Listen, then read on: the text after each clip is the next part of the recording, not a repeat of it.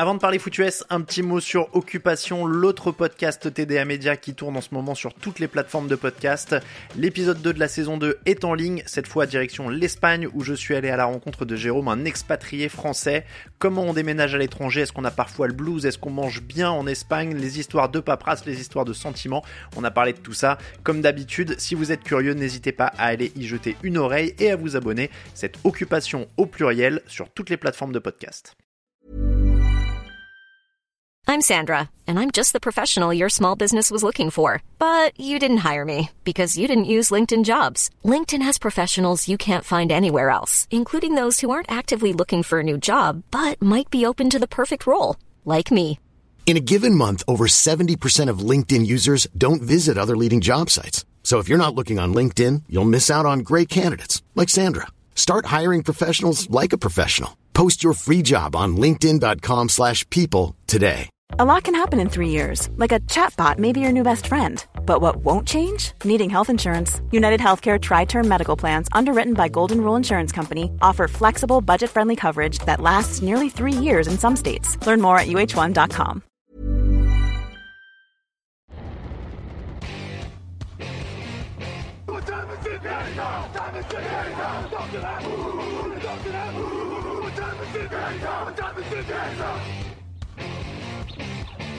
Got gun, Hulk left slot, Dixie left, T left. Mercedes, wide chip, Ricky, Fever left, 75, Katie, Omaha. Quick going.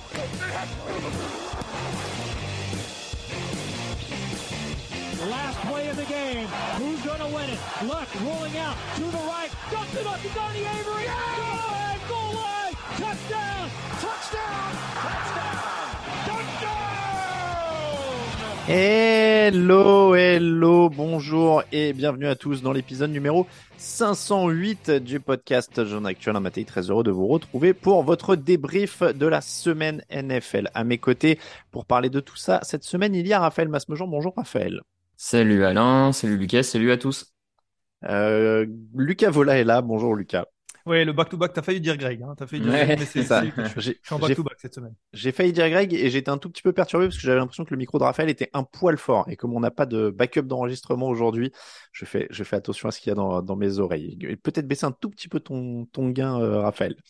Euh, votre débrief de la semaine est là. On va donc revenir sur les grandes leçons de tous les matchs de la semaine. On vous a décortiqué les quatre affiches. Maintenant, vous avez l'habitude dans les deux podcasts disponibles précédemment, le match du jeudi et euh, les trois affiches principales du week-end.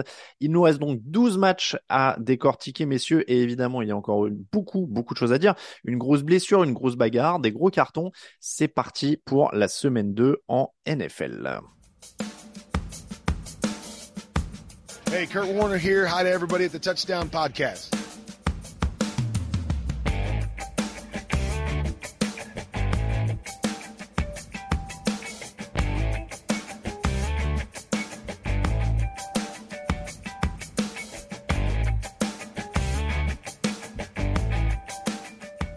On commence, messieurs, ce débrief avec l'affiche entre les 49ers et les Seahawks. Pas forcément très glamour sur le papier.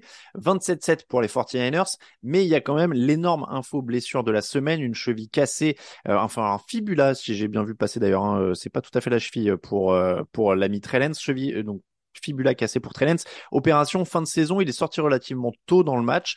On a donc vu Jimmy Garoppolo réapparaître. Jimmy Garoppolo qui a cherché une équipe pendant tout l'été. Et ben l'équipe en fait c'était les San Francisco 49ers. Lucas, est-ce que ça a changé quelque chose finalement pour les 49ers la rentrée de Jimmy Garoppolo? Messieurs, moi j'ai juste un truc à dire. Déjà, fermez les yeux. Imaginez-vous, euh, on a déjà la plus belle histoire de la NFL de la, de la saison. Imaginez-vous, euh, on est le 12 février, je crois que c'est ça, 12 février 2023. Euh, il reste 1 minute 58, on est à Arizona. Euh, les, les, les 49ers sont menés de 5 points face à la défense des Bills. Two minute drills, Jimmy Garoppolo fait un two minute drills incroyable, fait gagner le, le, le Super Bowl aux 49ers. On a la plus belle histoire, l'indésirable, lui qui ne devait plus être là, euh, fait gagner le, fait gagner le, le, le trophée à cette équipe-là. Bon, c'est pour sourire, mais on, Tu m'as on l'a vendu dit. du rêve là. Ouais, ouais, je, je sais, je sais. Bon, ça sera pas pour tout de suite, mais voilà, on, on pourra ressortir la, la séquence. Non, mais tout ça pour dire que on l'avait dit. En fait, si Trellens, on parlait de, de, de mauvaise performance, mais il y a aussi la blessure. Si il se blesse ou il y a une, il y a, il y a une mauvaise performance, derrière il y a Jimmy Garoppolo et derrière c'est exactement la même équipe que l'année dernière, avec les défauts et les qualités de l'année dernière, mais c'est quand même pas une équipe dégueulasse si je peux me permettre parce que c'est une équipe qui va en finale de conf. Donc euh, ça a changé, ça, on a retrouvé la- l'équipe de l'année dernière. Il y a un peu moins de, de courses forcément euh, du quarterback, forcément Garoppolo est un peu moins dans ce profil-là, mais il, il a fait du Garoppolo, il a été propre, il a été bon. Euh, donc ça c'est c'est pour les 49ers. Je sais pas si c'est une bonne chose, on va pas dire ça, mais on, on perd pas grand-chose pour l'instant. 13 sur 21, 154 yards, un touchdown pour lui. Raphaël, ils étaient censés donner leur futur à Trey Lance avec un plus haut plafond, etc. Mais est-ce qu'ils y perdent vraiment dans l'immédiat? En fait, ils redeviennent l'équipe de playoff qu'ils étaient l'an dernier, quoi. Non, eff- effectivement, dans, dans l'immédiat, sur, euh, sur un temps court, ils, ils perdent pas, pas forcément parce qu'on a l'impression du, du peu qu'on a vu encore une fois de Trey Lance cette saison. Hein, faut, Il sort quand même rapidement, donc on est à un match et euh, quelques minutes, euh, ça- c'est encore une fois un échantillon très très faible. Euh, d'ailleurs, euh, ça va faire trois ans d'échantillon très faible, hein, parce que de ce que j'ai compris, sa dernière année universitaire, en plus, il avait très peu joué à cause du Covid. Donc euh, ça commence à faire trois ans qu'il n'a pas fait plus de deux matchs, visiblement, ce qui va poser peut-être question euh, quand même malgré tout. Euh, donc à, à court terme, non. Euh, maintenant, euh, moi, c'est plus sur le moyen long terme euh, pour les 49ers que ça m'inquiète un peu parce que euh, l'année où tu devais lui confier les rênes de l'équipe et être sûr de ton choix, bah ça reporte tout d'un an. Donc euh, c'est un peu compliqué. Euh, je suis pas sûr que Garoppolo reste euh, un an de plus euh, sur le banc euh, l'an prochain pour au cas où. Donc surtout s'il fait une belle saison et si, comme Lucas le dit, il va chercher un titre, je pense qu'il aura beaucoup de prétendants à la signature l'an prochain. Donc c'est ouais pour les 49ers court terme pas un problème, long terme, moyen terme un peu chiant quand même. C'est compliqué. J'étais en train de m'imaginer ce qui se passait dans le scénario de Lucas. Tu vois, genre, il gagne le Super Bowl. Donc là, il prend un contrat de 250 millions de dollars garantis euh, sur 5 ans, mais avec qui? Avec San Francisco qui bazarde Trey Lance pour récupérer un ou deux choix de draft? Ou alors avec, euh, ou alors avec, ah bah non, j'allais dire les Patriots, mais ils ont drafté Mac Jones, parce que j'allais dire, tu vois, pour boucler les histoires, il retournait aux Patriots, il gagnait un titre sans Brady. Plein, plein de possibilités. euh, Seattle, hein, peut-être Seattle, hein, parce que là il va falloir quelqu'un. hein. Ah ouais, pour en plus se venger. Grandiose. Il gagne le titre avec eux et ensuite il se venge. Ouais, bon, La totale. Bon, en tout cas, le mystère demeure Trey Lance pendant une année de plus, tu l'as bien dit. Mais ça fait un, prétendant au playoff. Et, et on a retrouvé, euh, tu le disais, Lucas, cette équipe de l'an dernier qui court un peu moins, qui lance un peu plus. Quand il est propre, ça passe. Et puis, ça va être euh, l'histoire de, ces 49ers. Mais j'ai l'impression qu'on a rarement une blessure d'un quarterback titulaire qui a aussi peu d'effets, si je peux dire ça comme ça. Sportivement, euh, c'est sûr qu'il n'y a pas, il y a un effet sportif avec un changement de schéma, mais c'est vrai que in fine sur le sur le résultat, il n'y a pas beaucoup d'effets, voire peut-être même peut-être qu'il pourrait gagner un peu plus de matchs, on ne sait pas, mais c'est vrai que sur à très court terme, sportivement, il n'y a pas beaucoup d'effets. Après, il y a beaucoup d'effets sur la philosophie derrière, sur le choix à, à prendre sur la direction de la franchise, comme le disait Raph. Mais c'est vrai que que pour la semaine prochaine, par exemple, ça change pas grand-chose en fait. C'est c'est le concept de la blessure indolore. pour les, pour les 49ers. Pour les Seahawks, quand même, euh, 7 points sur les 6 derniers cartons pour eux. Gino Smith euh, a été honnête. Oui. Mais derrière, voilà, le jeu au sol est en échec, donc tu te reposes sur Gino Smith, donc tu quand même pas beaucoup de chances de gagner, euh, Lucas. Oui, euh, en- et en- quand tu dis en échec, c'est un euphémisme. hein. Il est inexistant quasiment ce, Mm. ce jeu au sol. Il est vraiment inexistant. Et je pense que, que cette équipe-là, euh, quand on, tu viens d'annoncer le quarterback Gino Smith, alors certes, il n'a pas été catastrophique, mais c'est pas un joueur. euh, il serait pas là sinon. Enfin, il, il aurait pas fait la carrière qu'il est qu'il qu'il est en train de faire si euh, il était capable de faire gagner des matchs euh, à lui seul. Faire gagner son équipe à lui seul. Donc euh, il a besoin qu'on l'entoure, il a besoin d'un jeu au sol performant. Les Seahawks en général ont besoin d'un jeu au sol performant. Et pour le coup, euh, le jeu au sol, là, il est, il est un petit peu, voilà, je l'ai dit, inexistant. Donc c'est compliqué pour eux. Ils gagnent la semaine dernière face aux Broncos. Euh, bon, ils volent pas le match du tout, mais bon, c'est une victoire à l'arraché. Là, ils sont un peu ramenés sur terre. Je pense que ça risque d'être compliqué. Le, le- comment dire, le duo de coureurs de Seattle qui euh, tenait à prouver que ça sert à rien de drafter des coureurs hauts, hein, puisque Rashad Penny premier tour, Kenneth Walker deuxième tour.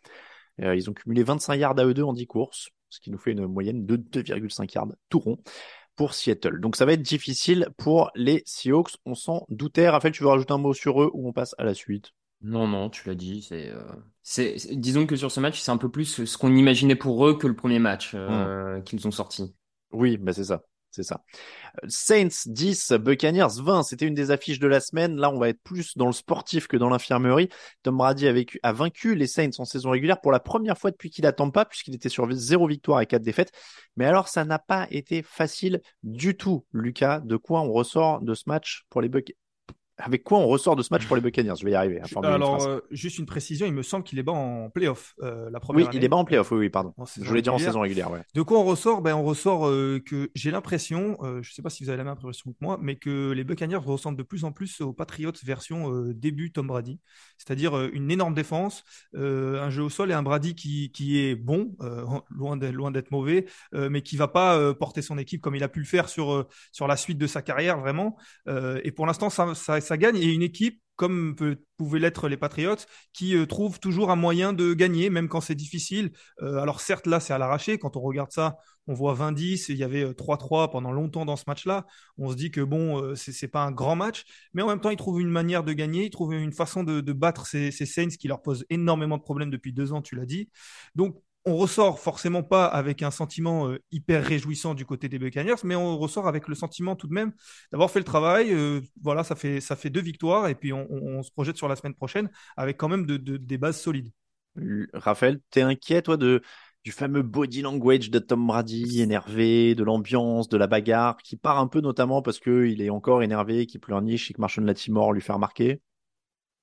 Inquiet, non, non, c'est c'est pas c'est pas le terme euh, parce que il y a y a suffisamment de bases offensives, euh, plus quelques blessures qui peuvent revenir. Hein. Euh, là, il jouait quand même sans Godwin et Julio Jones. Mike Evans rate une partie du match à cause de son altercation. Donc, je, je pense que ça va ça va se remettre en place progressivement d'ici la d'ici la fin de saison offensivement. Donc, je suis pas plus inquiet que ça. Après, pas emballé en tout cas. Par contre, pas mm. emballé. Euh, c'est quand même une attaque qui ronronne, je trouve, beaucoup pour le moment. C'est pas très efficace. Oui, il y, a une solution ou deux trouvées par-ci par-là, mais c'est pas, c'est, franchement pas ce qu'on attendait non plus euh, de la part de, de Tom Pabé. Est-ce que ça vient en partie de Tom Brady, qui a, qui a eu une intersaison un peu compliquée, qui a d'autres problèmes à côté visiblement? Qui peuvent malgré tout finir par peser un peu. Hein. Ça peut être un robot, je, pense que voilà, ça peut quand même jouer un peu. Euh, donc à voir. Après, par contre, l'avantage pour eux, la bonne nouvelle pour eux, c'est que la défense est en train de complètement contrebalancer cette euh, attaque euh, un peu moribonde. Leur défense depuis deux matchs est absolument exceptionnelle. ils sont d'une efficacité sur toutes les lignes. Euh, avant, on parlait que du front seven. Là, c'est Jamal Dean et le backfield défensif qui, depuis deux matchs, euh, se, se montrent. Donc, euh, tant que la défense de Tampa va être à ce niveau-là, de toute manière, pas grand monde va être capable d'aller les battre. Hein. Non, et puis comme disait Lucas, il, il suffit qu'il soit, ce sera peut-être pas comme ça toute la saison, mais en tout cas qu'il soit comme à l'époque Patriots, c'est-à-dire qu'il fasse proprement, qu'il perde pas de ballon, qu'il réussisse les quelques lancers qu'il faut, là notamment sur Perryman, etc et, et, ça fait le ça fait le boulot. Donc moi je suis pas plus inquiet que ça. Et sur l'attitude honnêtement il a toujours été très mauvais c'est ce que j'allais dire. Euh, il a toujours été comme ça. C'est pas enfin je, là je comprends que parce que mais mais euh, c'est pas nouveau euh, il a toujours été comme ça. Un match comme comme celui-là il perdait l'année dernière hein, et mm. même il y a deux ans quand ils sont champions ils perdent des matchs comme ça face aux Saints hein. et il s'énervait déjà. Donc ça ça change pas grand chose moi j'ai trouvé plus fun que l'attitude de Brady c'est de voir Bruce Arians sur la touche je ne sais pas si vous avez fait gaffe, au moment de la bagarre, il y a Bruce Arians sur le banc de touche des, des Buccaneers. Je sais absolument pas ce qu'il fout là. Euh, en l'occurrence, il venait faire chauffeur de salle en plus, donc euh, je vois pas trop l'intérêt. Mais assez étrange d'avoir un coach euh, viré, enfin viré ou démissionnaire, pardon, qui qui se retrouve sur le banc de touche de son ancienne équipe, ce qui est assez étrange, même s'il a des fonctions dans la franchise. Du côté des Saints, ce qu'on retiendra, c'est c'est Jamie Winston, non? Jamie Winston qui restera Jamie Winston. Trois interceptions dans le dernier quart. On sait qu'il va le faire, tout le monde le sait. Euh, Devin White le sait, il l'a dit euh, à la presse après. Je, moi, j'ai déjà tout dit hein, ces dernières années sur Jamie Winston. Je peux en rajouter. Euh, ce que... Oui, bah c'est assez, simple. Et on l'a vu, en effet, dès qu'il faut un peu prendre des risques, il est le premier à le faire et il en prend trop et ça donne ce genre de choses. Après, il y a une défense qui est quand même incroyable parce que qui, qui maintient, euh, qui maintient cette équipe des Buccaneers euh, et qui leur pose souci encore euh, et toujours. il y a du potentiel en attaque, mais c'est vrai que ça, ça risque d'être. Camara n'était pas là, mais ça risque mm. d'être encore une fois restrictif avec, avec Winston parce que maintenant, comme tu l'as dit, on le sait, il n'y a rien de nouveau. Après, moi, qu'on me dise pas, euh, oui, mais il avait des douleurs au dos, oui, mais s'il est pété, c'est la responsabilité des coachs de pas les faire, de pas le faire jouer. Et de toute façon, il a pas attendu d'avoir toutes les vertèbres pétées pour lancer trois interceptions par match. Donc, euh, je vois pas du tout le rapport. Et deuxièmement, si tu veux un mec qui lance pas d'interception et qui tue pas les matchs, t'as Andy Dalton sur le banc. Non, mais tu vois, au bout d'un moment, la question elle se pose aussi. Euh, moi, on me vend Ouais, le super ah. potentiel incroyable de, de James Winston, mais Après, si, si Dalton euh, est pas sur le terrain, c'est qu'il arrive même pas à le battre non plus, tu vois. Enfin, ouais, ouais. Euh, Mais bon, je tu- sais pas si Dalton est la solution non plus, hein, mais euh, En tout cas, bon, ah bah oui, enfin, voilà, tu l'as tout dit, t'as tout dit sur Winston. On a déjà beaucoup dit dessus. Euh, les, les Saints mourront et vivront par Mm. certains exploits qu'il est capable de faire à certains moments. D- dommage parce que très belle défense encore en plus. Mhm. Ils font, Ah ils ont une défense solide, hein, mine de Ah rien. bah oui, oui. Mike Evans sera suspendu un match suite à euh, l'altercation avec euh, avec Marshawn Latimore et quelques autres joueurs des Saints. Je le précise, on y reviendra évidemment dans la preview. Eagles Vikings, c'était le match du lundi soir, un des deux matchs du lundi soir. Il y en a deux, on va y revenir. 24 à 7 pour les Eagles, les Eagles qui confirment. Est-ce qu'on valide Jalen Hurts? Est-ce que c'est ça la grande leçon de ce match, Lucas? Moi, la leçon de ce match que j'ai tirée, c'est que les Eagles peuvent gagner la NFC. Euh, Ah, direct, euh, Ouais, yes. non, mais, mais, mais je me dis, on les a hypés avant, avant le début, euh, notamment tous les trois, messieurs, mais on n'avait pas encore vu. La semaine dernière, ils gagnent, mais bon, pas forcément comme on l'imaginait, pas forcément face à une équipe qui pourrait être top, top, top niveau. Là, ils battent les Vikings de manière nette. Euh, ils sont bons. Euh, Jalen Hurts est bon, voire très bon. Il y a une grosse défense. Il y a tous les éléments, il y a tous les ingrédients qu'on imaginait, qu'on a enfin vus. Certes, maintenant, il va falloir le faire sur toute l'année et le faire en playoff. Mais si ça joue comme ça, alors je parle de la NFC, je parle pas forcément du niveau au-dessus qui pour moi euh, est euh, le gagnant et le sortant de la l'AFC. On verra euh, dans quelques mois si j'ai raison ou pas. Mais je pense que la NFC, on parle des Buccaneers, on parle d'autres équipes, ils sont pas très loin d'être parmi les meilleures équipes à NFC. Jalen Hurts a, a quand même commencé très très fort. Il à 17 sur 20, 251 yards touchdown rien qu'en première mi-temps. Il y a un gros jeu au sol, il y a un super Hurts, il y a des super cibles. Tout ça pour toi, ça marche, c'est validé, Raphaël, et, et tirer jusque là à dire ils vont gagner la, ils peuvent gagner la NFC. Pas ils vont, mais ils peuvent.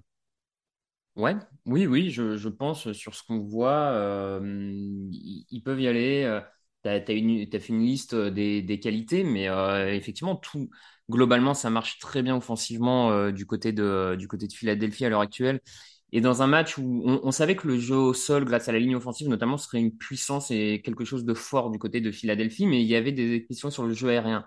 Le jeu aérien, on a vu qu'il était capable de fonctionner cette année euh, parce que euh, voilà, A.J. Brown apporte beaucoup euh, dans, dans ce jeu aérien. Il y a, il y a d'autres solutions.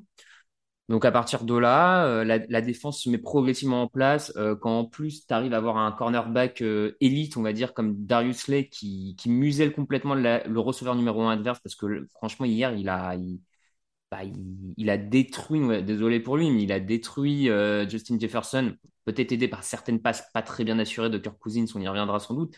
Mais quand en plus tu as, ce genre de cornerback qui te permet un peu de verrouiller la qualité numéro un de l'équipe adverse, ouais, moi je, je, je trouve que c'est une défense qui a de- c'est une défense qui commence à avoir de la gueule, c'est une équipe qui a de la gueule. euh, C'est vrai que j'avais, j'avais été direct sur l'attaque, mais on aurait, j'aurais très bien pu commencer par la défense, parce que comme tu l'as dit, euh, Darius Slay a deux interceptions. Justin Jefferson, alors il a quand même six réceptions pour 48 yards, mais en fait, dans les standards de Justin Jefferson, en effet, c'est un tout petit match. hmm. Donc on a, on a une équipe euh, très complète, en effet.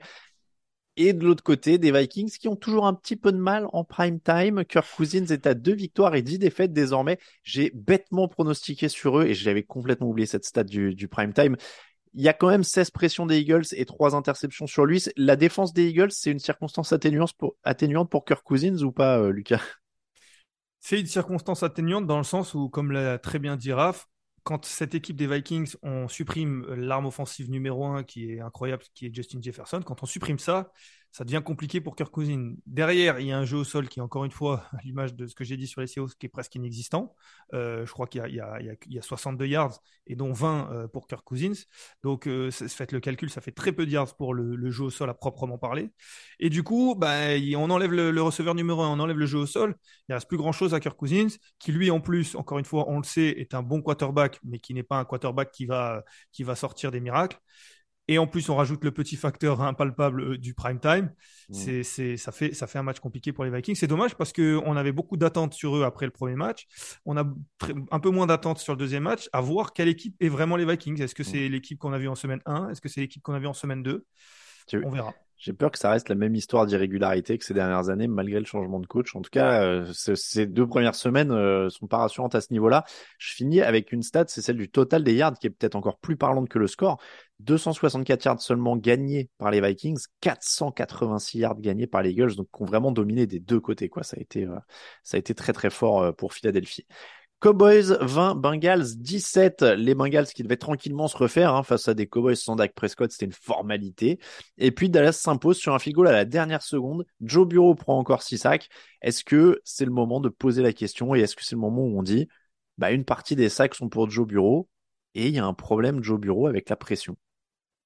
Parce que c'est ce qui se dessine un peu en creux dans ce match. Il n'est pas aidé par, euh, par, sa ligne offensive, certes, mais en effet, mais en effet euh, je pense que Sachant ça, il devrait, enfin c'est plus facile à dire qu'à faire, mais progresser dans sa lecture de la poche, dans sa, sa, capacité à lâcher le ballon vite, à même se débarrasser parfois du ballon, pas essayer de faire le, le hero ball comme on pourrait dire. Mm. Je pense, et je suis d'accord, et, on, se l'est dit entre nous dans Slack notamment, et puis il y a d'autres quarterbacks euh, qui sont un peu dans cette veine-là, et on parle souvent de Carson Wentz pour comparer. Il est peut-être pas à ce niveau-là encore, mais ça fait deux matchs euh, qui sont un peu inquiétants pour lui. Raphaël, euh, Victor sur Slack, justement, c'est ce à quoi fait référence. Je pense Lucas disait, euh, il a ce côté Carson Wentz avec le petit cut pour venir s'enfermer dans la poche, le fumble perdu. Et, commencerait à se traumatiser la Carson Wentz un peu. On, a effectivement un, quarterback qui, qui à l'heure actuelle, hein, sur les deux premiers matchs, est plus responsable, à mon sens, des sacs qu'il prend que, euh, que sa ligne offensive. Euh, mais parce que c'est un peu le serpent qui se mord la queue dans le sens il fait pas confiance à ses coéquipiers, donc il anticipe des mouvements, euh, il anticipe de la pression et il tombe lui-même dans ce piège et laisse pas le temps à sa ligne offensive de, de faire ses preuves. Donc le, le, problème, c'est qu'à force de, de s'auto-piéger comme ça, il a encore moins confiance. Et euh, bon, bref, donc je, je pense que c'est des deux côtés que lui doit progresser dans sa lecture. Il y a, il y a zéro doute et doit un peu plus faire confiance à ses, euh, à ses linemen. Ses linemen doivent aussi lui prouver qu'ils peuvent lui faire un peu plus confiance. Euh, voilà, je pense notamment à Lael Collins qui était arrivé en disant euh, je vais être ton garde du corps à Cincinnati et qui hier s'est fait manger, enfin dimanche, dimanche ouais, ouais s'est fait complètement dominer par Mika Parsons. Alors Parsons sera peut-être ne va pas manger que la L. Collins parce que Mika Parsons est en train de faire un début de saison euh, aussi exceptionnel en termes de, pression, de pass rush. Il, est premier dans à peu près euh, toutes les catégories comme ça de, stats. Donc oui, Mika Parsons c'est très fort, mais la L. Collins on en attendait plus et, euh, voilà. Et donc les, Bengals sont en train un peu de, tomber dans, ce piège d'une attaque qui, qui s'enraye alors que c'est la force première sans doute de cette équipe malgré tout. Et ce qui est inquiétant, c'est que, comme tu disais, c'est un peu le serpent qui se mord la queue, et du coup, tu as du mal à voir comment t'en sors. De, il n'a pas mm. confiance, donc il prend des sacs, donc il n'a pas confiance. Donc, euh, Et puis, il faudrait pas que ça sorte sur une blessure, comme il y a deux ans. Aussi. Il en tout cas, il a pris 13 sacs en deux matchs. Il prend un sac toutes les 7,8 tentatives de passe. Donc, en ce modo, une passe sur 8, il se fait saquer. Donc, c'est en effet beaucoup c'est quand même aussi l'occasion de rendre hommage à la défense de Dallas qui tient cette équipe. Et c'était pas le cas il y a peut-être euh, deux ans, trois ans. Et Dan Quinn euh, fait un travail formidable, le coordinateur. Mika Parsons est énorme, mais il y a des mecs comme Doran Armstrong à deux sacs, Dante Fowler à un sac, euh, six plaquages pour Trevon Diggs. C'est aussi la marque, je trouve, des grands coordinateurs de faire briller un groupe autour de la star, mais, mais voilà, tu vois, euh, les années euh, même avec Wade Phillips autour d'Aaron Donald, où tu avais bah, un Dante Fowler d'ailleurs qui, qui a fait aussi fait une bonne saison au Rams ou des choses comme ça. Là, il fait briller tout le monde. Et en fait, maintenant, Dallas, c'est une équipe défensive. J'ai l'impression.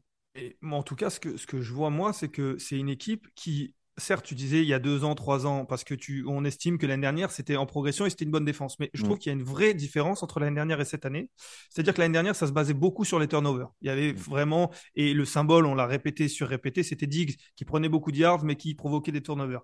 J'ai l'impression que cette année, ça devient une défense constante. C'est-à-dire que je crois qu'ils provoquent aucun turnover sur ce match-là. Et pourtant, ils font un très bon match et ils prennent pas beaucoup de yards et ils arrivent à, à être bons. Et Diggs peut être aussi l'exemple de ça parce que il défend bien, il a quelques plaquages pas très loin de la ligne de scrimmage, voire même derrière la ligne de scrimmage. Il prend pas beaucoup de, yards. Il fait pas d'interception, mais comme toute cette défense-là, avec un Mika Parsons, vous l'avez dit, qui est très bon, ça devient une vraie défense bonne, constante, sur laquelle on peut s'appuyer et sur la qui peut faire gagner des matchs. Mm. C'est en tout cas la, très bonne nouvelle parce que Cooper mm. Rush était le quarterback. Il n'a pas perdu de ballon. Je veux, désolé, hein, je, te, coupe, euh, je, me permets juste. Je, trouve que c'est même, euh, et c'est ce qu'on avait un peu dit aussi en, en intersaison, c'est du côté de Dallas, autant il y a des doutes sur Mike McCarthy, le coach, le head coach, autant je trouve que les deux coordinateurs font quand même du taf pas inintéressant de, depuis leur arrivée. Parce que Kellen Moore, le match qui sort avec Cooper, euh, Cooper Rush en quarterback, est pas inintéressant non plus. Je veux dire, il le met dans des positions pour qu'il fasse peu d'erreurs et qu'il ait à jouer simple. Alors, c'est pas brillant, il va pas mettre 40 points avec Cooper Rush en quarterback, mais, mais l'équipe fait ce qu'il faut face à une défense des Bengals qui est pas mauvaise en plus, hein, qui, est, pas non plus une défense facile à bouger. Donc, euh, et une bonne gestion de fin de match pour une fois. Aussi. Aussi, mais l'attaque, en effet, tu disais le bon boulot euh, du coordinateur. 27 courses, 31 passes, c'est hyper équilibré. Il y a cette réception pour Sidinem, donc qui se montre enfin un peu. On les donnait quasiment morts après la première semaine. Finalement, ils jouent Commanders, Rams, Eagles, Lions, Bears dans les semaines à venir. Il y a des matchs importants de division, du coup, Commanders et Eagles. Ils sont, en tout cas, ils sont pas morts dans la NFC Est hein, euh, pour l'instant, même si ça, ça semble au-dessus côté Philadelphie, mais voilà. en tout cas, mon mea culpa parce que la semaine dernière, on, a, on les a enterrés, en effet. Mm. Broncos Texans 16 à 9 pour les Broncos. Raphaël, est-ce que tu vas parler directement du coach? Parce qu'on n'a pas encore beaucoup parlé de coach dans cette année, je trouve. Hum, hum. Euh, oui, oui, oui, on peut, on peut effectivement parler, parler du coach euh, Nathaniel Hackett euh, qui, qui, a semblé encore une fois perdu dans, ce match. Il y a, une sorte de, de flou artistique et, de coaching autour des, Broncos depuis deux matchs. Équipe la plus pénalisée de la ligue avec 22 pénalités. C'est assez loin du deuxième qu'on est qu'à 16. Voilà, il y a encore cette image là où il, hésite entre frapper un field goal ou, y aller, il perd du temps et du coup, délai of game, il se retrouve à punter. Enfin, euh, le, le, stade qui eut l'attaque après la première mi-temps, le stade qui compte les secondes pour plus qu'il y ait de délai of game. Ça, c'était génial. alors, sans, sans, présager du bilan final euh, des Broncos et, euh, et même du, du, côté tacticien, parce que ça, à la limite, c'est même pas forcément ce qu'on demande le plus à un head coach, hein, d'être tactique et d'être un, un, génie offensif, génie défensif, peu importe. C'est que moi, j'ai rarement vu un coach commencer aussi difficilement en termes de prise de décision, en fait. Mm. Les, les, décisions depuis deux matchs sont quand même très compliquées du côté de Denver. Et, et ça m'inquiète d'autant plus que c'est c'est son rôle en tant qu'head coach de prendre les décisions. Il a l'air perdu à ce niveau-là euh, et du coup, rien ne semble vraiment fonctionner à Denver comme on pouvait penser que ça allait fonctionner. Euh, alors oui, il y a quelques blessures maintenant, bon, euh, comme un peu partout dans la ligue. Donc ouais, moi je, je, trouve ça inquiétant pour la pour la suite de saison en fait de Denver. Le problème, c'est que la, à la gestion euh, du jeu en général, comme tu le disais, il y a aussi le côté tactique, c'est que euh, dans, quand ils sont en goal to go, donc c'est première tentative mm. et, euh, et la end zone, ça fait cinq fois qu'ils ont été dans ces situations-là et ça fait cinq fois qu'ils marquent pas. Oui. donc ça aussi, c'est quand même très embêtant. Alors il y a eu les deux fumbles des coureurs sur la ligne derrière dans le, dans le premier match. Là, du coup, on file pas le ballon aux coureurs, on essaye de passer c'est, ça prouve aussi que ça panique un peu et que, et que c'est pas serein parce que ça se, ça se transmet aussi. Quand t'as un quarterback comme Russell Wilson, il est censé savoir convertir ces trucs-là. Donc, euh, donc c'est un peu embêtant. Russell Wilson qui est un peu décevant d'ailleurs. Alors il gagne, hein. là on parle comme s'ils avaient perdu, mais il gagne. Euh, il gagne 16 à 9. Il y a qu'un seul touchdown dans le match. Russell Wilson est à 14 sur 31, 219 yards, un touchdown, une interception. Est-ce que c'est le temps d'adaptation ou est-ce que c'est le système? Je ne sais pas si c'est le, système, parce qu'il y a pas mal de choses qu'ils ont récupérées de, Seattle dans le, système offensif. Euh, mais encore une fois, et je suis désolé d'insister, mais pour moi, c'est vraiment l'élément criant, c'est le coach. Et je pense que pour aller encore plus loin, euh, c'est quand on manque de leader comme ça, on peut perdre le vestiaire.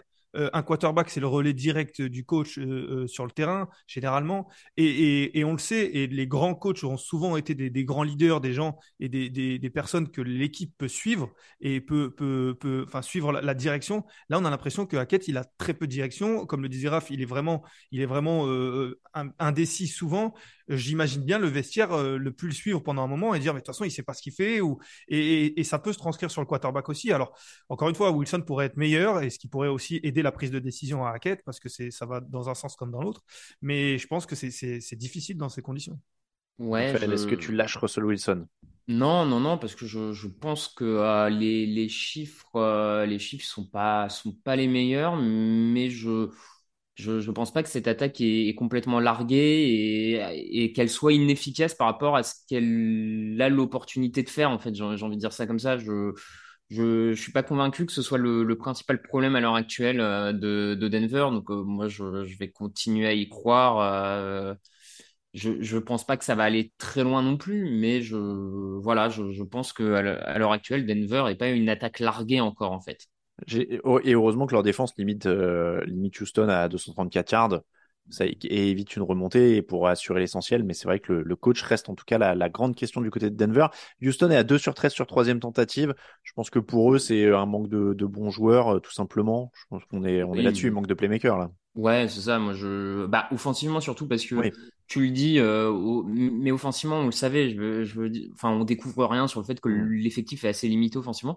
Par contre, je trouve que mine de rien, défensivement, l'équipe depuis début de saison est pas pas ridicule. Il y a, il y a quand même des, des bons éléments en défense. Euh, c'est au moins une bonne base de, de construction pour la suite, quoi. Pour revenir juste sur Nathaniel Hackett pour boucler ce match, je regardais la liste des coachs virés après leur première année. Je me disais ça doit être ultra rare. Euh, c'est pas si rare que ça. C'est arrivé. En... Il y a Houston l'année dernière.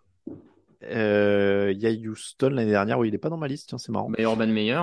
Mais voilà, il y a Urban Meyer. Et alors, c'est arrivé en 2010. Je vais vous donner les années déjà, et après, je vous en ferai deviner un 1994, Pete Carroll, viré après une saison avec les Jets. Et après, c'est arrivé en 97, 99, 2000, 2001, 2006, 2007, 2007, 2009, 2011, 2012, 2013, 2015, 2016, 2018, 2021. Donc en fait, ça arrive assez souvent.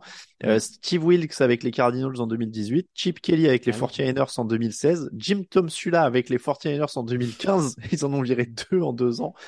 Euh, Rob Schuzinski avec les Browns en 2013, Mike Mularkey avec les Jaguars en 2012, Hugh Jackson avec les Raiders en 2011 déjà. Euh, voilà, je vous les fais pas tous, mais euh, ça vous donne une idée du palmarès et donc Urban Meyer en effet l'an dernier et euh, c'était David Cullet avec les Texans. Mm. Ouais. Ça.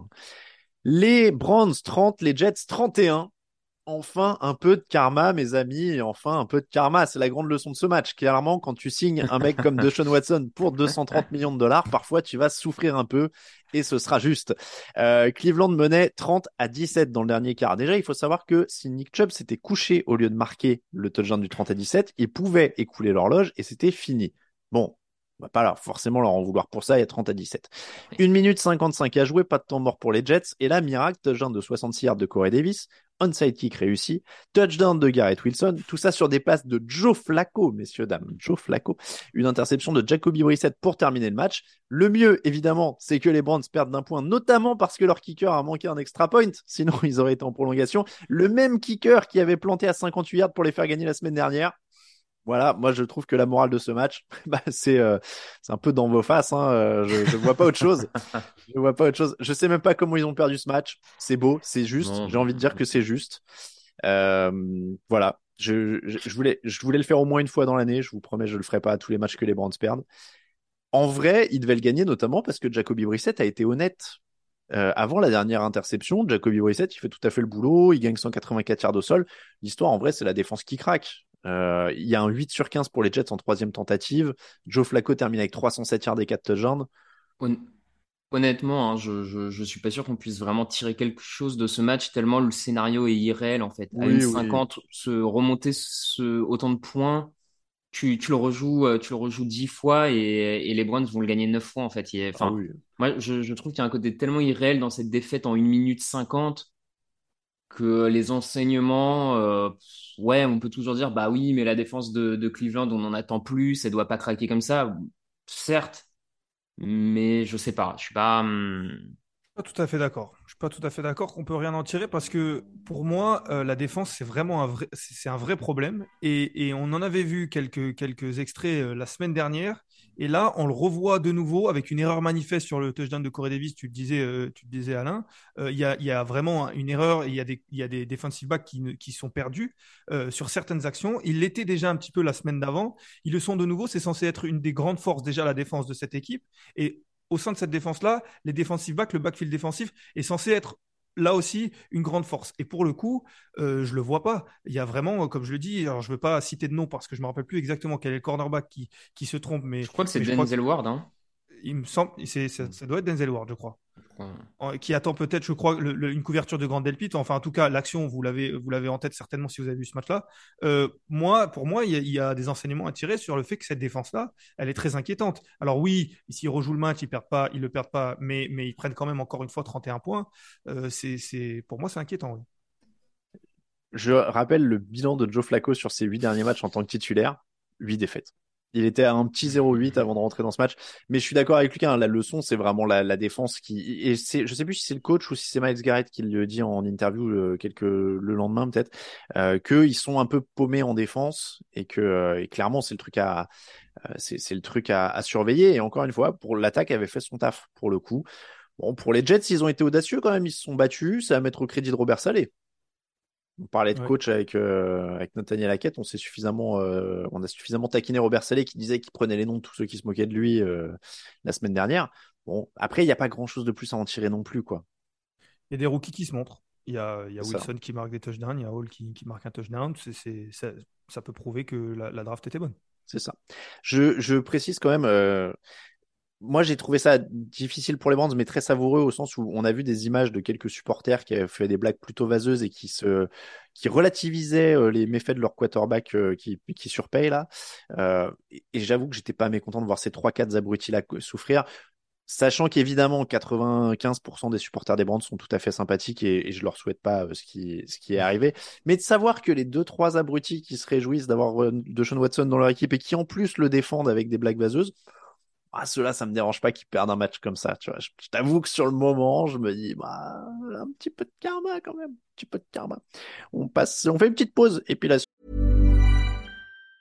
A lot can happen in three years, like a chatbot may be your new best friend. But what won't change? Needing health insurance. United Healthcare Tri Term Medical Plans, underwritten by Golden Rule Insurance Company, offer flexible, budget friendly coverage that lasts nearly three years in some states. Learn more at uh1.com. Hiring for your small business? If you're not looking for professionals on LinkedIn, you're looking in the wrong place. That's like looking for your car keys in a fish tank. LinkedIn helps you hire professionals you can't find anywhere else, even those who aren't actively searching for a new job but might be open to the perfect role. In a given month, over 70% of LinkedIn users don't even visit other leading job sites. So start looking in the right place. With LinkedIn, you can hire professionals like a professional. Post your free job on linkedin.com slash people today.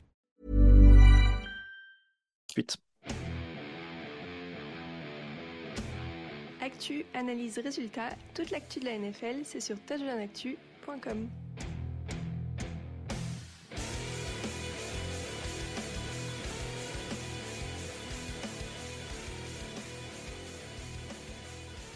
On enchaîne avec tous les autres matchs de la semaine 2 et on commence avec le carton de lundi soir entre les Bills et les Titans 41 à 7 pour Buffalo.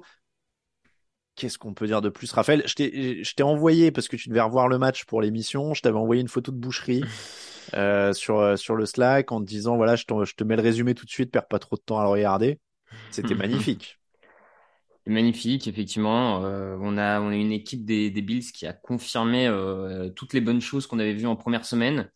Euh, ils ont confirmé là euh, sur la deuxième semaine. Allez, y a, si, si, on veut être un peu, euh, un peu optimiste pour les côtés Titans, les Titans tiennent bien un carton à peu près. Il y a un carton et demi, on va dire, où, ils sont pas trop trop largués. Buffalo met un peu de temps à, s'en sortir. Mais une fois que Buffalo met la seconde, notamment deuxième mi-temps, euh, bah, on a Stephen Diggs euh, qui casse toutes les couvertures, on a le pass rush euh, de, Buffalo et Von Miller notamment qui, deviennent de plus en plus omniprésents et qui annihilent complètement l'attaque des Titans. Donc ouais, bah, tout, simplement, après deux semaines, les, les Bills sont l'équipe la plus complète, que ce soit offensivement, défensivement. personne ne fait mieux qu'eux en globalité après deux semaines. Ils confirment leur statut de favori. C'était le cas avant l'intersaison, ils le confirment. Est-ce qu'ils arrivent trop tôt ou pas? Ça sera la question de, fin de saison, mais je, pense que la première place euh, NFL euh, leur tend bien les bras. J'ai peu de souvenirs récents d'un début de saison aussi euh, rouleau compresseur, mais des deux côtés. Parce que là, ils limitent les Titans à 187 yards. 187 le. Euh, le, les, le, les Chiefs, la... non? J'allais dire, moi, la, la, première année euh, Manning Broncos, où il reprend le MVP et qui vont au Super Bowl. Euh, où il bat le record sont... de touchdown. Euh... Ouais, ouais, où ils sont ouais. très très forts des deux côtés. Après, il y a le Super Bowl qu'il y a et, et voilà. Mais sur le début de saison, ils étaient, ils enchaînaient assez facilement aussi. Hein. Ça remonte déjà hein, quand même. Ouais, ça remonte. Ouais, ouais, je... C'est 2013-14. Donc ça commence à remonter. Là, ouais, tu vois, ils limitent les Titans à 187 yards. Tu l'as dit, euh, Allen, donc 4 touchdowns. Stephen Dix, 148 yards. Ils ont en plus à peine de jeu au sol. Tu vois, ils ont 101 yards, mais à 4, euh, enfin voilà. Et pourtant, ça a l'air inarrêtable, quoi, euh, Lucas. Moi, je me suis noté, je me suis dit, mais qui, qui peut battre les Bills? C'est Ouais, exactement la, question que je me suis noté parce que vous avez parlé de l'attaque, vous avez parlé de la défense. Il y a aussi de belles équipes spéciales. où Mm. Déjà, il n'y a pas d'erreur et il y a des erreurs provoquées en face. Euh, c'est toujours des erreurs gagnées, euh, notamment sur des punts où on l'a vu. Mm. En effet, euh, ça devient très compliqué. Ils n'ont pas un jeu au sol incroyable, mais bon, ils découpent dans les airs. Demain, si les airs sont un petit peu plus bloqués, ils feront courir un peu plus et Josh Allen pourra trouver des solutions. C'est vrai que c'est, pour l'instant, la question, c'est vrai, euh, que pose Raph, elle est très juste, c'est est-ce que c'est trop tôt? On le verra. Mais en tout cas, là, à l'heure actuelle, ils sont très très forts. En tout cas, si on en est à pinailler avec euh, comme seul argument, est-ce que c'est trop tôt pour être si fort? C'est que les gars sont pas trop dans une mauvaise position. Les Non, Titans, c'est plus galère. On y reviendra pas mal dans la preview de, de jeudi parce qu'on parlera des équipes à 0-2. Mais un petit mot sur ce match. J'ai l'impression que l'histoire, c'est euh, Derrick Henry est neutralisé, fin de l'histoire, quoi. C'est plus ou moins ça. On a, on a quand même globalement une ligne offensive à Tennessee qui est en grande difficulté là depuis le début de la saison. Et on le sait aussi, les, les coureurs sont très dépendants de, la ligne, euh, de la ligne offensive. Derrick Henry a un peu de mal à, relancer la, machine. Euh, lui et surtout lui, tu un jeu de course qui demande à être. euh, ça fait partie de ces coureurs qui ont besoin d'être nourris, d'avoir beaucoup de portée, de en permanence mettre de l'impact pour finir par faire beaucoup de dégâts en fin de match. Mm. Sauf que là, ils n'ont pas l'occasion, ils sont en retard, du coup ça passe un peu plus, donc il a moins de portée. Euh, donc euh, je, crois que pour le moment, sur les deux premiers matchs, sa moyenne de portée euh, chute de 6 ou 7 portées par rapport à l'an dernier, ce qui est, pas anodin. Donc ouais, c'est compliqué, mais même pour Tannehill, c'est compliqué du coup sans, la ligne offensive. Et, après, bah, t'as, t'as la défense qui finit par plier parce que l'attaque avance pas. C'est le schéma un peu classique pour le coup, ça. Donc, On y reviendra pas mal dans l'émission qui sera mise en ligne jeudi matin avec Victor. Rams euh, 31, Falcons 27. Il a fallu une interception de Jalen Ramsey en fin de match pour éviter une mauvaise surprise aux Rams, mais LA menait 28-3. Alors c'est un match un peu dur à juger parce que s'il faut retenir un truc dans ce match, c'est soit le positif, ils menaient 28-3, soit le négatif, ils ont euh, eu du mal à la fin. Je vais retenir le positif. Je vais être positif aujourd'hui. Allen Robinson a capté un touchdown. Matthew Stafford a été bon en début de match. Jalen Ramsey a fini le boulot.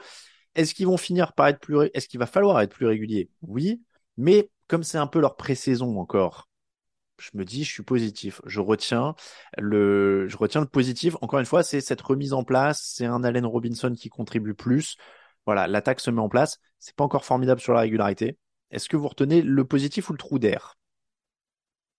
Je vais être obligé de prendre le contre-pied. Raph, Raph a l'air de retenir le positif. Alors je vais te laisser. euh, Je vais te laisser Ouais, parler. moi j'aurais tendance à, à retenir le, le, le positif, on va dire, comme tu dis, euh, un, un jeu, euh, un jeu aérien qui s'est un peu retrouvé avec Robinson qui, qui a pris un peu en, en ampleur euh, sur ce match.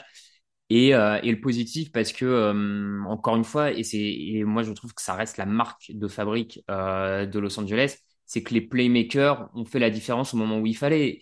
Et et, je crois que, euh, cette construction d'effectifs à, Los Angeles fait qu'on n'aura jamais une équipe solide de A à Z dans, des deux côtés du terrain. Mais par contre, dans les grands moments et les moments qui comptent, ils auront, ils, vivront par les, les, les, les, grosses actions de leurs grands joueurs. Et là, ça a été le cas.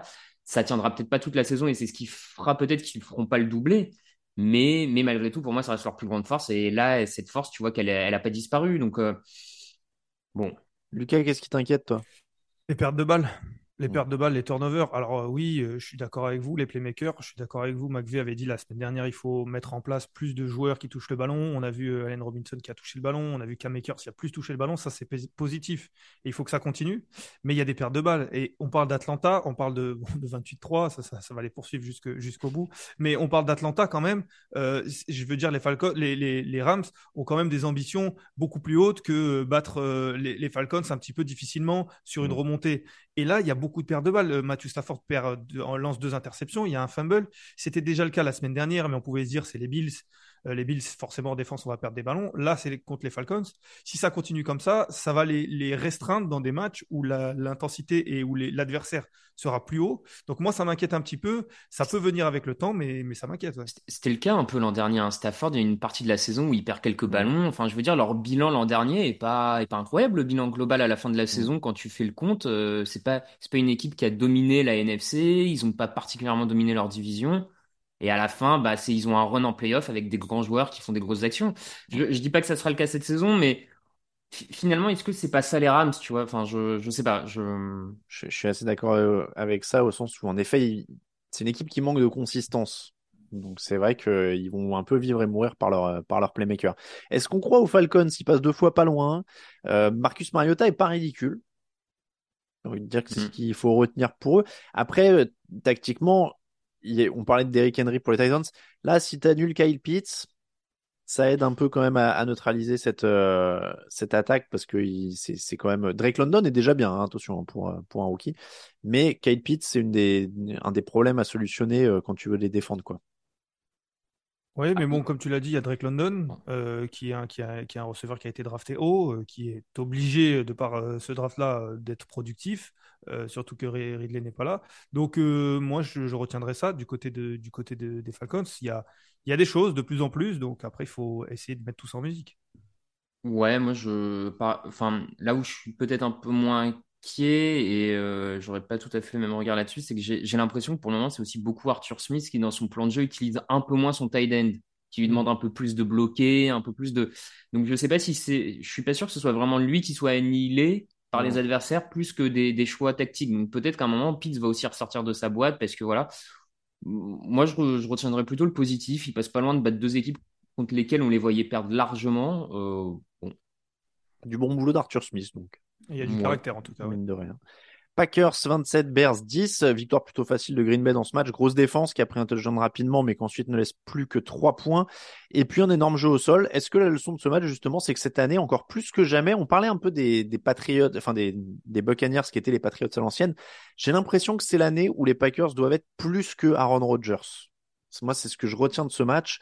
C'est que, bah, il n'a pas été gestionnaire parce que c'est Aaron Rodgers, on peut pas dire c'est un, un gestionnaire, mais 19 sur 25, 234 yards de touchdown, tu as 203 yards au sol, tu as une énorme défense, en tout cas aujourd'hui, face à une faible attaque.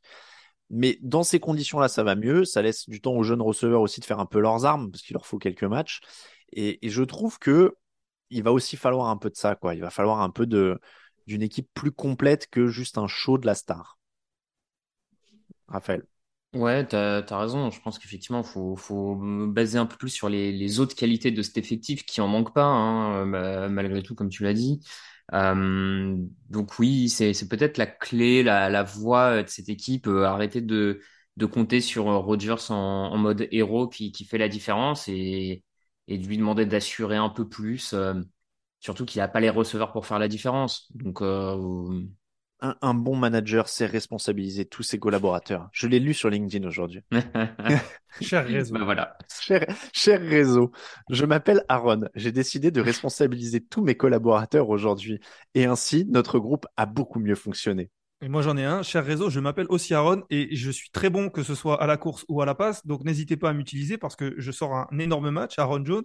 Et en effet, parce qu'on parle de Aaron Rodgers, mais, mais Jones fait un très bon match et pourquoi pas continuer à l'utiliser. Euh, je crois que j'ai- lu la stat comme quoi quand il est à plus de 100 yards, euh, les, Packers sont à 12-1. Donc, euh, certes, Rodgers est la star et, et c'est sur lui que l'attaque est portée. Mais comme vous l'avez dit, si on passe un peu plus vers la course et un peu plus vers Aaron Jones, pourquoi pas? Alors, je ne peux que supporter ton propos. Quand Aaron Jones a le ballon, c'est ce qui se passe de mieux. Ça sent la Fantasy League, ça. Que j'ai, alors, Aaron, que j'ai acquis dans un échange en fantasy trois jours avant le match et qui me rapporte 32 points. Royal. C'est Aaron, Aaron c'est la famille maintenant, moi, pour moi. Aaron Jones, il peut venir quand il veut à la maison. Euh, là, il, il m'a fait match très, très difficile, remporté grâce à Aaron Jones notamment. Voilà, donc euh, je suis tout à fait d'accord avec toi. Il faut alimenter Aaron Jones pendant tout le reste de la saison. Surtout lui. Euh, côté Bears, il y a eu des fulgurances pour l'attaque, mais c'est encore bien trop faible. Ils marquent au début, ils, ont, ils font un peu de yard à la fin.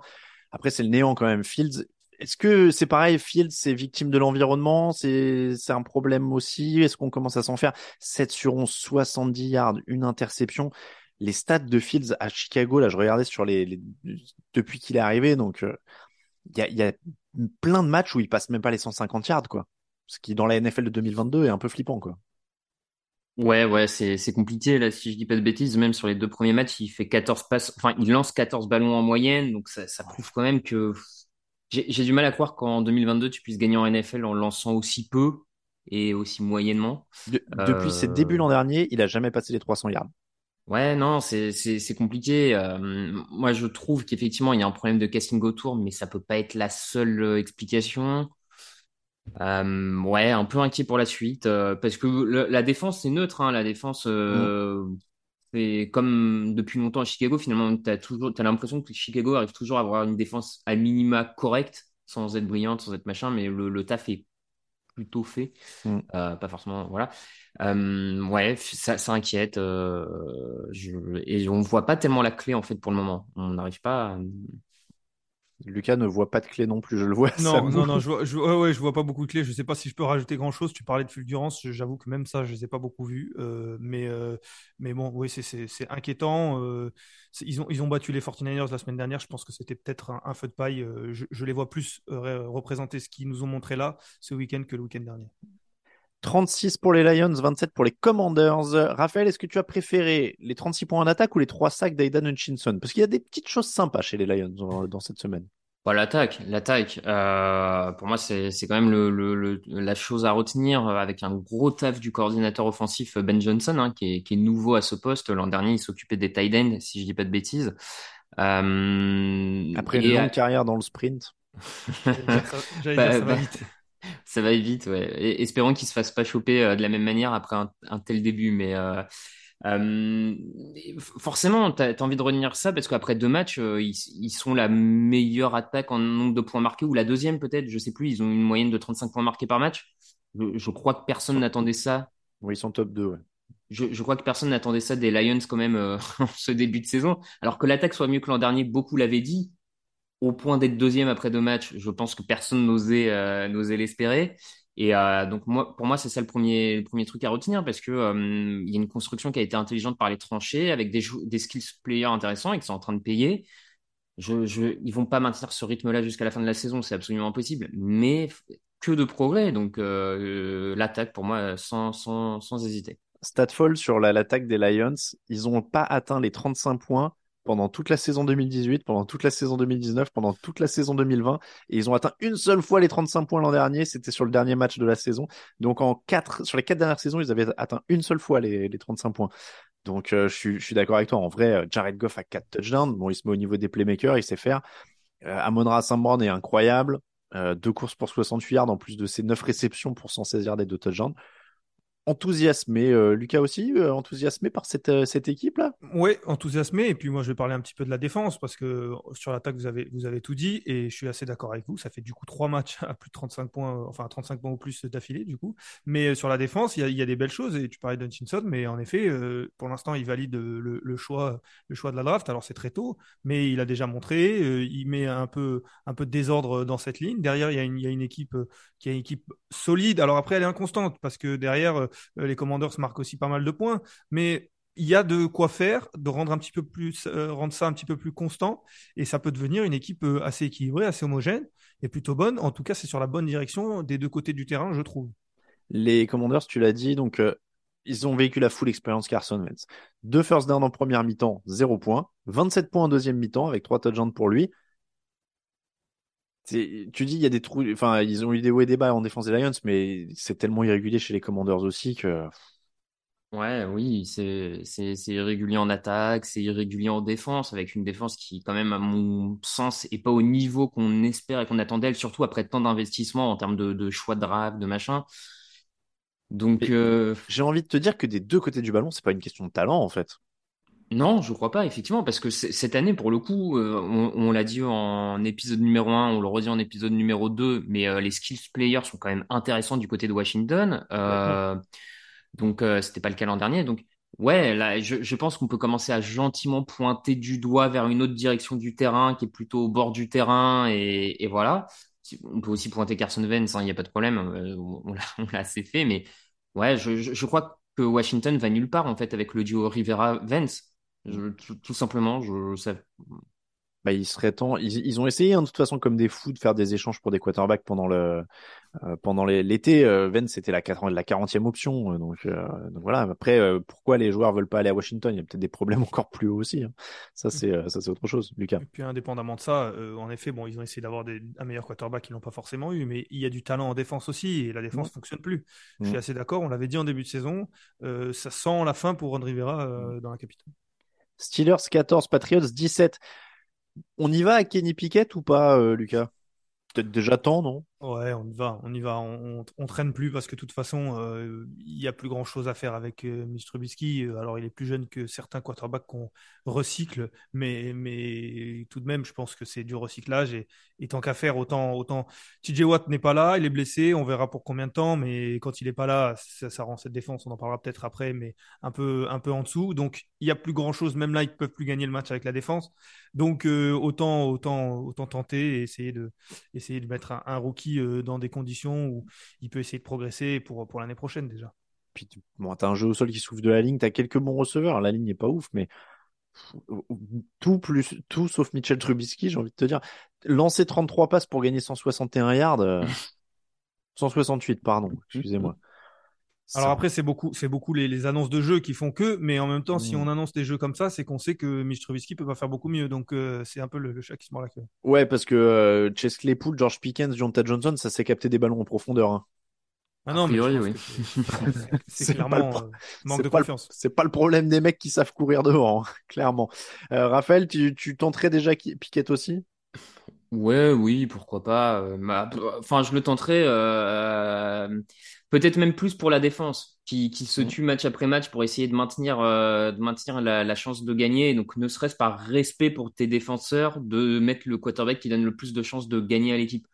Maintenant, euh, sauf si demain Tomlin arrive et dit que de toute façon les playoffs c'est pas l'enjeu de la saison et qu'il préfère que Piquet apprenne sur le banc, bon bah dans ce cas-là euh, pourquoi pas. Hein, mais Lucas, tu disais la défense euh, est un ton en dessous avec sans TJ ce qui est ce qui un peu logique, mais au final, elle craque pas quand même hein, sur ce match. Ils prennent que 17 points. Je sais qu'il n'y a pas euh, y a, pas des foudres de guerre en face, mais euh... oui, oui, ils prennent que 17 points, mais il faut mettre en perspective avec ce qu'il y a. Il y a aucun sac euh, sur, sur ce match-là. Une équipe qui, pour le coup, euh, a toujours eu une ligne défensive et depuis un moment euh, qui produit des sacs avec TJ Watt, mais même avec des joueurs autour. Et on se rend compte que quand TJ Watt n'est pas là, ça devient très compliqué. Je disais que depuis 2017, il y a eu trois matchs où euh, les Steelers n'ont pas fait de sac, donc déjà c'est très rare. Parmi ces trois matchs-là, il y en a deux où euh, TJ Watt est absent. Donc euh, ça montre bien l'importance de ce, de ce joueur-là, qui rend toute l'équipe meilleure.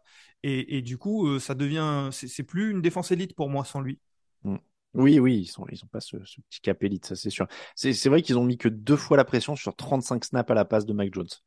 Après les, les Packers, moi je, en fait je, là où je leur euh, là où je leur tiens mon chapeau entre guillemets, c'est que ils prennent 31 courses sur le nez, et ils autorisent jamais plus de 16 yards, ils explosent. Ouais, ils, ils, défendent quand même pas trop mal. Hein. Voilà. C'est plus à ce niveau-là. Après, euh, Mac Jones, c'est toujours hésitant. Est-ce qu'il y a des progrès euh, pour toi, Lucas? Par rapport au premier match, oui, il y a des progrès, euh, parce que le premier match était vraiment inquiétant. Euh, on, pensait même qu'il avait régressé par rapport à l'année dernière. Donc il y a des progrès, oui. Est-ce que c'est rassurant ou est-ce que euh, on se dit que c'est reparti? Je sais pas, parce que comme tu l'as dit, c'est assez hésitant. Il y a des passes qui sont un petit peu bancales, si je peux me permettre. Euh, il y a un très bon jeu au sol, euh, et clairement, euh, les Patriots passeront par le jeu au sol cette année pour, pour gagner des matchs, et parce que ça permet de garder le ballon, ça permet de maîtriser l'horloge, ça permet de ne pas trop mettre de pression sur Mac Jones et de libérer. maintenant, voilà, Mac Jones va devoir progresser, mais comme, comme je le disais, on avait l'impression qu'il s'était arrêté à un niveau euh, l'année dernière et qu'il allait reprendre sur ce niveau-là pour continuer à progresser. Là, il est reparti d'un peu plus bas et il reprogresse. Un... Donc, euh, ça peut encore prendre du temps. Raphaël, Mac Jones, tu veux, tu veux en dire un mot ou on enchaîne? Non, on peut, on peut enchaîner. Allez, on est parti avec les Giants 16, Panthers, euh, pardon, Giants 19, Panthers 16. Les Giants qui s'imposent avec notamment 4 field goals de Graham Gano, un match où il n'y a eu que 2 touchdowns au total. Est-ce que Matt Rule le, pourrait être le premier coach viré, euh, Raphaël On parlait de Ron Rivera, il y a compète. Hein. Il pourrait, il pourrait, il y a compète. Euh, on, on, rappelle quand même, hein, de, il, il, en est dans sa, sa, troisième saison. Les deux premières saisons se sont finies avec cinq victoires à chaque fois, donc euh, en plus pas des bilans euh, fantastiques. Oui, je, moi il me fait un peu penser à, enfin, du coup en fait ces, ces Panthers dirigés par Matt Rule me, me, font penser à une sorte de, de, poulet sans tête. Ça court mais on sait pas où ça va en fait. Je, je, je, je ne sais pas quelle est l'identité de l'équipe. Tous les ans tu changes de quarterback, il y a un carrousel t'en prends un médiocre par un médiocre et t'essayes de voir ce qui se passe. McCaffrey revient, mais on lui donne pas tant de ballons que ça. Enfin, je, je, franchement, je sais pas où va cette équipe, je sais pas ce qu'ils veulent faire. Donc pour moi, l'expérience Matroul doit s'arrêter. Et euh, parce que encore une fois, je pense que c'est un effectif qui vaut un peu mieux que ce qu'il montre sur le terrain depuis deux, depuis trois saisons même, tout simplement. C'est ça la grande leçon de ce match pour toi, ou euh, c'est plus du côté de Giants qu'il faut aller regarder pour avoir des choses intéressantes? Moi, je crois que c'est quand même ça, malgré tout, la, la grosse leçon de ce match, parce que les Giants ont fait le même match qu'en première semaine, quasiment. Une défense plutôt bonne, correcte, avec des jeunes joueurs qui, qui défendent crânement leur chance. Et après, une attaque qui est trop limitée par Daniel Jones. Enfin, je. 176 yards Bon, en 34 voilà. passes tentées. Voilà. Une- Je, je pense sincèrement que Daniel Jones, c'est sa dernière saison à New York. hein. Je ne vois pas très bien ce qu'il continue à faire avec lui. mais- Moi, je sais pas, mais je l'espère. Hum, hum. Lucas, euh, il est plus significatif pour qui ce match, les Panthers ou les Giants? Bah, en tout cas, il prouve exactement ce que vient de dire Raphaël, c'est-à-dire qu'il y a une équipe qui n'a pas d'identité et on ne sait pas où elle va, et l'autre, on sait où elle va. Alors, elle est peut-être loin de là où elle aimerait être, euh, les Giants, mais elle sait, on sait où elle va. Il vient de le dire, euh, elle a fait exactement le même match que lors de la première semaine, ce qui est déjà bon signe, c'est-à-dire que les matchs ils sont constants, il y a une défense qui est constante. Alors oui, il y a des lacunes, oui, il y a un Daniel Jones qui, à mon avis, n'est pas la solution, mais bon, pour l'instant, Dabol ne peut pas faire autrement euh, que, Mm. que, que Jones, donc il fait avec et il essaye de trouver des solutions autour. La semaine dernière, c'était Barclay. Là, il y, a, y a une défense. Donc, au moins, il y a une, en- une identité, pardon, euh, ce qui est déjà bon signe, ce qui est déjà une bonne partie du travail euh, qui est fait. Ça me fait penser un peu au, et encore parce qu'il y a des matchs qui sont gagnés, mais les Lions l'année dernière avaient une identité aussi. On se disait que, que ça pouvait progresser et ils peuvent se baser sur ça pour cette année. Bah, les Giants ont peut-être déjà leur identité avec leur nouveau coach et il faudra maintenant euh, travailler là-dessus. C'est marrant, j'ai l'impression quand je vous écoute que les Giants sont le coach mais pas les joueurs et les Panthers ont les joueurs mais pas le coach. On verra pour Dabol, ça fait deux matchs, mais euh, il y a quand Mm. même des joueurs aux Giants. hein. Il y a une bonne défense, il y a Barkley qui semble être revenu. euh, il manque un quarterback, c'est criant. et donc C'est on ça. a tendance à dire qu'il n'y a, pas les- il y a pas les joueurs, mais, euh, mais tout n'est pas à jeter. Oui, oui. Je pense que les deux équipes auraient besoin d'un quarterback en l'occurrence. hein. On euh, Mm. on n'a pas parlé en long et en large de Baker Mayfield, mais euh, Je pense qu'on va avoir le temps. Il reste 15 matchs. Euh, À mon avis, Voilà. le, le bilan. euh, 4 14 sur 29, 145 yards et un touchdown hein, pour Baker Mayfield pour ceux qui voulaient les stats. Donc en effet, c'est un peu inquiétant. Il y a plus de yards au sol qu'à la passe pour Carolina. 146 yards au sol, 145 yards à la passe. Ce qui dans la NFL moderne, à part citer les Baltimore Ravens d'il y a deux ans, est plutôt inquiétant. C'est quand même plutôt embêtant, mais, euh, mais je, je vous rejoins totalement. Je vais pas en rajouter sur les histoires d'identité. Euh, on ne sait pas où les Panthers vont et, et en effet, New York a l'air d'en avoir un petit peu. Donc c'est une bonne nouvelle et on va terminer sur cette bonne nouvelle, messieurs. C'est comme ça que se termine l'épisode numéro 508 du podcast Jean On remercie tous ceux qui nous soutiennent sur Tipeee. N'hésitez pas à les rejoindre. Paul Braco, Ludovic et Nitinia cette semaine se sont ajoutés à la liste. Merci à eux de nous soutenir. N'hésitez pas à aller sur le Tipeee. Euh, en ce moment, on a les affiches de la 500e qui sont euh, disponibles. Il nous en reste quelques-unes. Donc n'hésitez pas, c'est collector. N'hésitez pas. Et puis, euh, on va mettre des nouveaux, des nouveaux goodies tous les mois encore no- normalement cette saison. Euh, donc, encore une fois, c'est sur Tipeee euh, et vous avez les liens sur le site. N'hésitez pas à nous laisser des évaluations et des étoiles sur toutes les applis de podcast que vous fréquentez, Apple Podcasts, Spotify, etc., etc. Ça nous aide à remonter dans les flux. Pour nous suivre, Twitter, @tdactu, Facebook, @tdactu, Instagram, @jeunactu en entier, les réseaux sociaux perso, à Raphaël euh, underscore TDA C'est ça. sur euh, Twitter, Raphaël, euh, at Elvola pour Lucas, at Alain Mattei pour moi-même. Toute l'actu de la NFL, c'est sur tdactu.com. On se retrouve demain. Et ouais, c'est tous les jours maintenant, c'est tous les jours. On se retrouve demain pour la preview de la semaine 3 avec Victor Roulier. Je l'ai dit, on parlera des équipes qui sont à 0-2 notamment, et puis du duel de vieux entre Brady et Rogers, évidemment. Ouais, gros, gros duel de vieux cette semaine. Ça, ça, gros fight à l'EHPAD. On va, ça va être le titre de l'épisode. On va, on va appeler ça comme ça. Gros fight à l'EHPAD NFC. Bonne journée à tous. Ciao, ciao.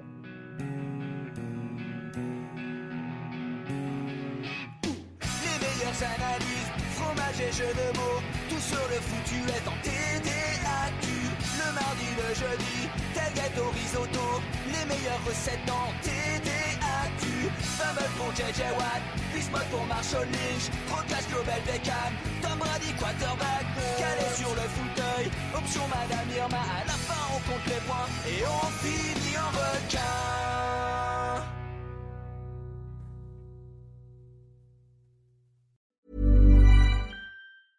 Mom deserves the best, and there's no better place to shop for Mother's Day than Whole Foods Market. They're your destination for unbeatable savings, from premium gifts to show-stopping flowers and irresistible desserts. Start by saving 33% with Prime on all body care and candles. Then get a 15-stem bunch of tulips for just $9.99 each with Prime. Round out Mom's menu with festive rosé, irresistible berry chantilly cake, and more special treats. Come celebrate Mother's Day at Whole Foods Market. When you make decisions for your company, you look for the no-brainers. And if you have a lot of mailing to do, stamps.com is the ultimate no-brainer. It streamlines your processes to make your business more efficient, which makes you less busy.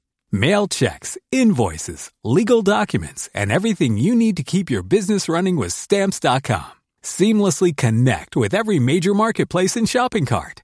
Schedule package pickups and see your cheapest and fastest shipping options from different carriers with rates up to 89% off USPS and UPS rates. And with the stamps.com mobile app, you can take care of mailing and shipping wherever you are. Make the same no-brainer decision as over 1 million other businesses with stamps.com. Sign up with code program for a 4-week trial plus free postage and a free digital scale. No long-term commitments or contracts. That's stamps.com.